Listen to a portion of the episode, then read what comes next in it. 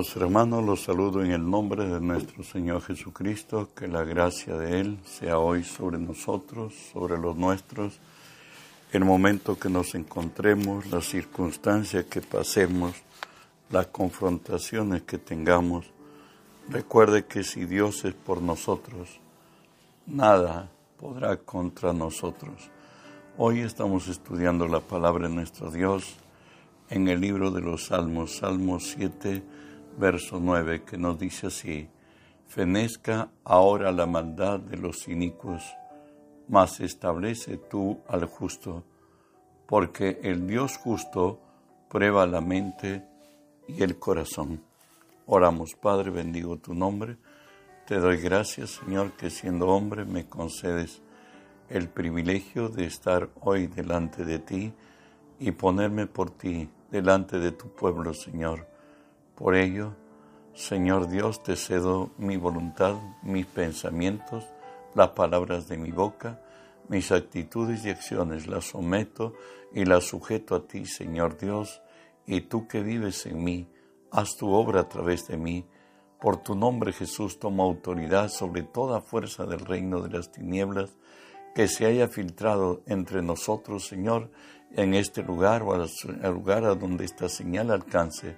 Por tu nombre los ordeno que se aparten, que huyan de nosotros en el nombre de Jesús. Y en el nombre de Jesús, Dios Espíritu Santo, permíteme decirte, bienvenido Espíritu Santo. Hoy unge mis labios con tu poder, pon tus palabras en mi boca, unge los oídos de mis hermanos, que tu palabra se quede hoy en nosotros. Háblanos, buen Dios en el nombre de Jesús estamos estudiando la serie que dice Él prueba la mente y el corazón. Dios prueba nuestra mente y nuestro corazón. Hoy aprenderemos tener autoridad, o sea, los requisitos para tener autoridad. ¿Sabes? Para ver cumplirse a cabalidad lo dicho por el Señor y ser un instrumento de Él requiere de cosas. Recordemos lo que dice la palabra. 1 Corintios 4:20, porque el reino de Dios no consiste en palabras, sino en poder. Marcos 16, a Jesús resucitado, lo dice a sus discípulos, y a todo el que cree, a nosotros igualmente, estas señales seguirán a los que creen. En mi nombre echarán fuera demonios, hablarán nuevas lenguas, tomarán en las manos serpientes, si bebieren cosa mortífera no les hará daño, sobre los enfermos pondrán sus manos y sanarán. Y el Señor, después de que les habló, fue recibido arriba en el cielo y se sentó a la diestra de Dios. Y ellos saliendo predicaron en todas partes, ayudándoles el Señor y confirmando la palabra con señales que les seguían. Amén. ¿Sabes? Para también tomar las promesas que Dios tiene para cada área y cada circunstancia de nuestra vida, nos dice Isaías 55, así será mi palabra que sale de mi boca no volverá a mí vacía, sino hará lo que yo quiero y será prosperada en aquello para la que la envié. ¿Sabes? Es necesario que estemos nosotros en acuerdo con Dios en todos nuestros caminos y las bendiciones del cielo nos alcanzarán. Es más, aún nos dice 1 Corintios 3, porque nosotros somos colaboradores de Dios y vosotros sois labranza de Dios. También nos diría el Señor, tengamos todos los hombres como servidores de Cristo y administradores de los misterios de Dios, pues a nosotros nos ha cedido el Señor la posta de llevar el Evangelio adelante, como él mismo dijo, Padre, yo me santifico en ellos. Bueno, Él sigue cumpliendo su labor de salvación del hombre a través de la iglesia. La parte suya, Él lo ha concluido y en gloria, en el consumado es, todo lo hizo perfecto. Sin embargo, el aplicar esa gracia al género humano, a la cual Dios nos, nos dice que el mundo entero será lleno del conocimiento de Dios, tenemos realmente que cumplir con ciertos requisitos, tenemos que tener autoridad.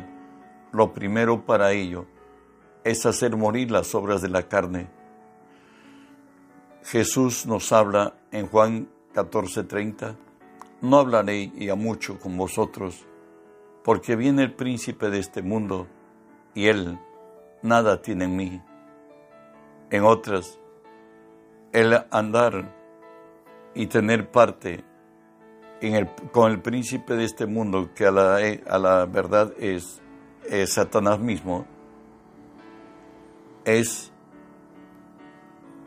que no tenga parte en nosotros, es no vivir determinado por la carne, como lo advierte en Romanos 8 y nos dice, porque el ocuparse de la carne es muerte, pero el ocuparse del Espíritu es vida y paz por cuanto los designios de la carne son enemistad contra Dios, porque no se sujetan a la ley de Dios, ni tampoco pueden, y los que viven según la carne no pueden agradar a Dios. Vivir en la carne es vivir determinado por nuestros sentidos, por la razón lógica, por las circunstancias que nos pasan. Nosotros vivimos por fe, y de ahí que nos dice Romanos 8:13, porque si vivís conforme a la carne, moriréis, mas si por el Espíritu hacéis morir las obras de la carne, viviréis. Recuerde que el mayor hoy vive en nosotros. Antes íbamos como buey al matadero, no teníamos capacidad de decir no, mas ahora Cristo vive en nosotros y Él nos ha dado una mejor calidad de vida. Recuerde que cada día tenemos este conflicto como lo dice Gálatas 5. Digo pues, andad en el Espíritu y no satisfagáis los deseos de la carne, porque el deseo de la carne es contra el Espíritu y el del Espíritu contra la carne, y estos se oponen entre sí para que no hagáis lo que quisierais. Y estos se oponen entre sí para que no hagáis lo que quisierais. Hay una pugna entre lo razonable y lo lógico de entre nosotros, si debo perdonar o no, si debo hacer esto o no. Hoy hay ese conflicto de las dos naturalezas que viven en nosotros, la de Adán, que es la carne, y la naturaleza del Espíritu que nos ha venido de Cristo y Cristo mismo obrando en nosotros. Por eso nos dice la palabra en 1 Corintios 15, por esto digo, hermanos, que la carne y la sangre no pueden heredar el reino de Dios, ni la corrupción hereda la incorrupción. ¿Qué hay de esto? La carne es el vivir determinado por nuestros sentidos, determinado por los apetitos de ella, pues por la gracia de Dios el día que resucitemos, vamos a tener un cuerpo inmortal, un cuerpo sin ninguna capacidad de ceder al mal. Pero en cuanto al hombre viejo que habitó en nosotros, el que vivió determinado por la carne, él ha muerto según la palabra en la cruz, juntamente con Cristo.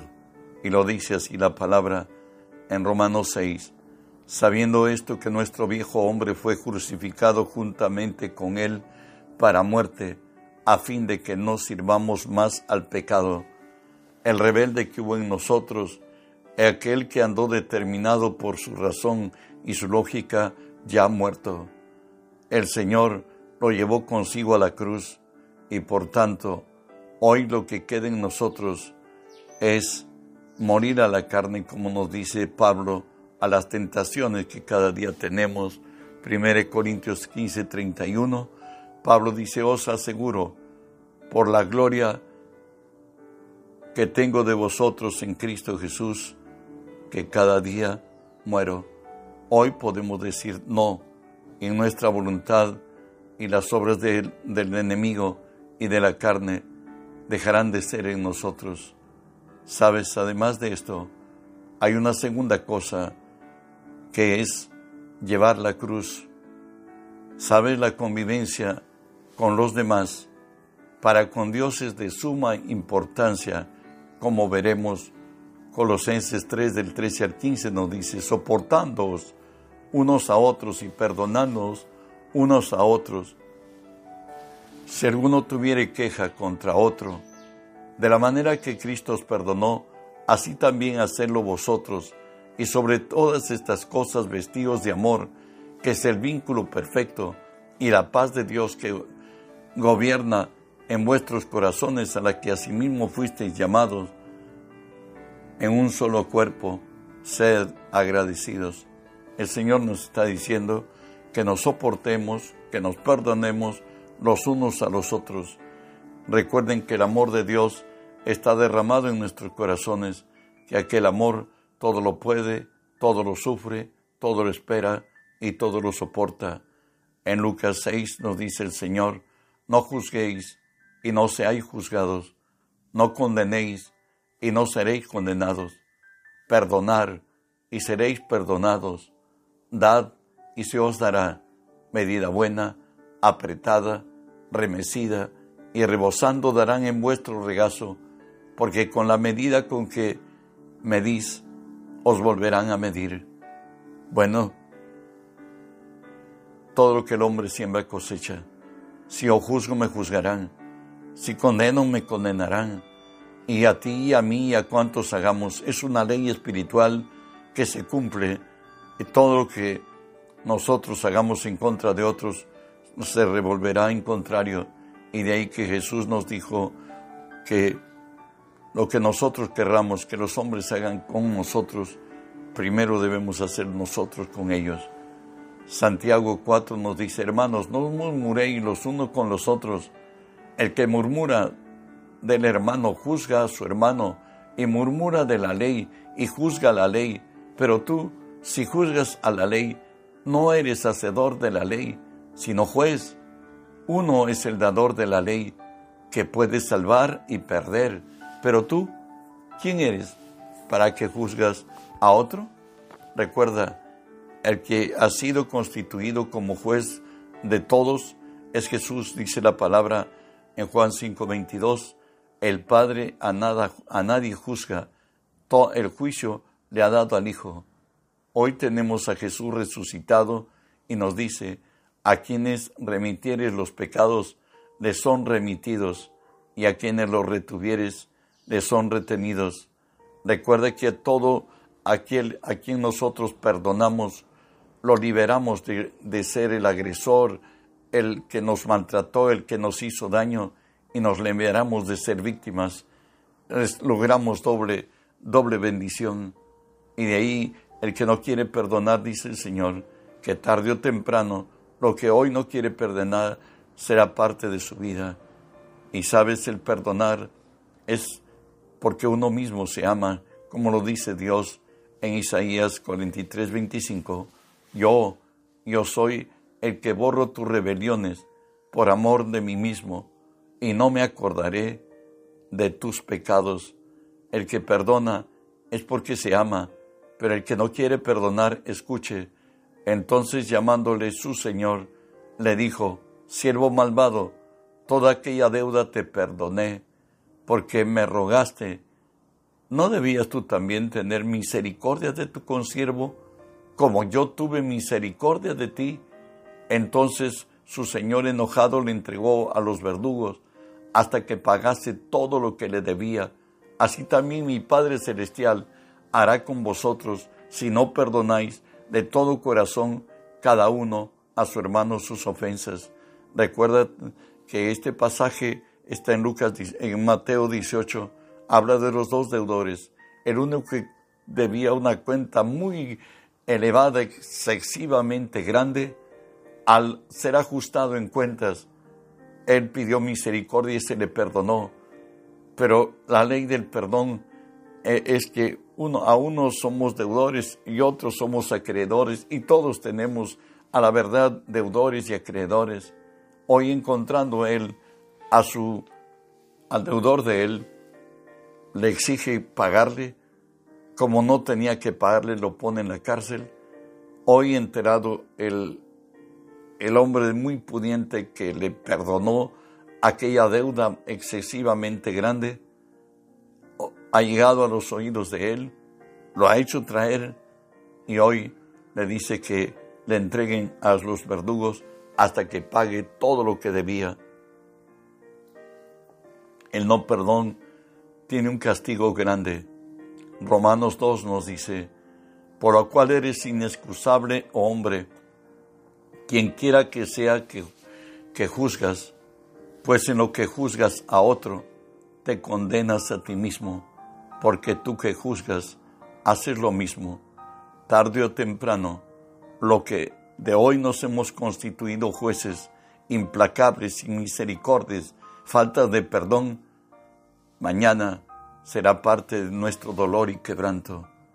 El Señor por ello nos dijo, un mandamiento nuevo os doy, que os améis unos a otros como yo os he amado, que también os améis unos a otros en esto, en esto conocerán todos que sois mis discípulos.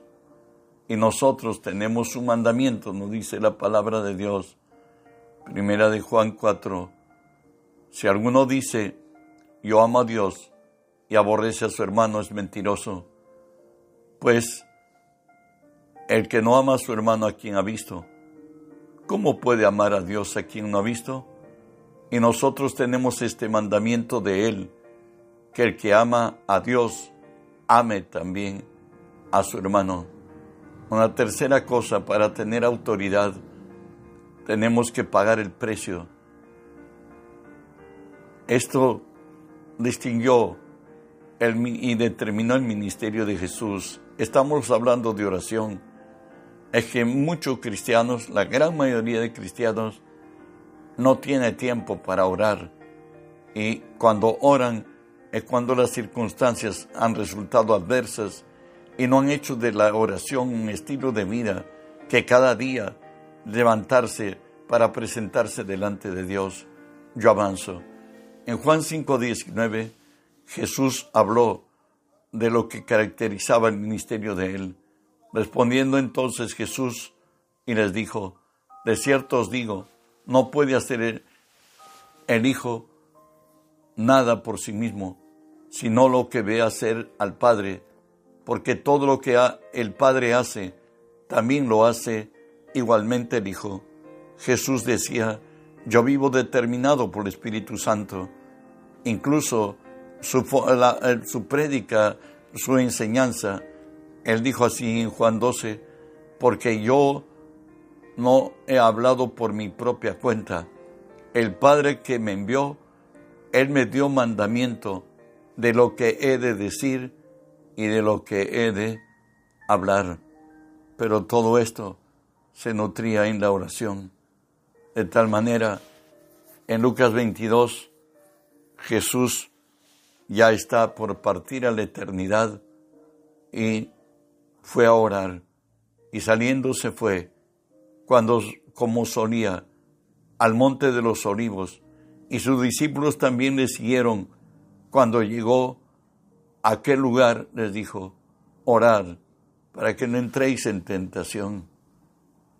Jesús en este día había ido y nos dice que hubieron muchos sanados aquella noche. Y escuche, cuando llegó la noche, luego que el sol se puso, le trajeron todos los que tenían enfermedades y a los demonios.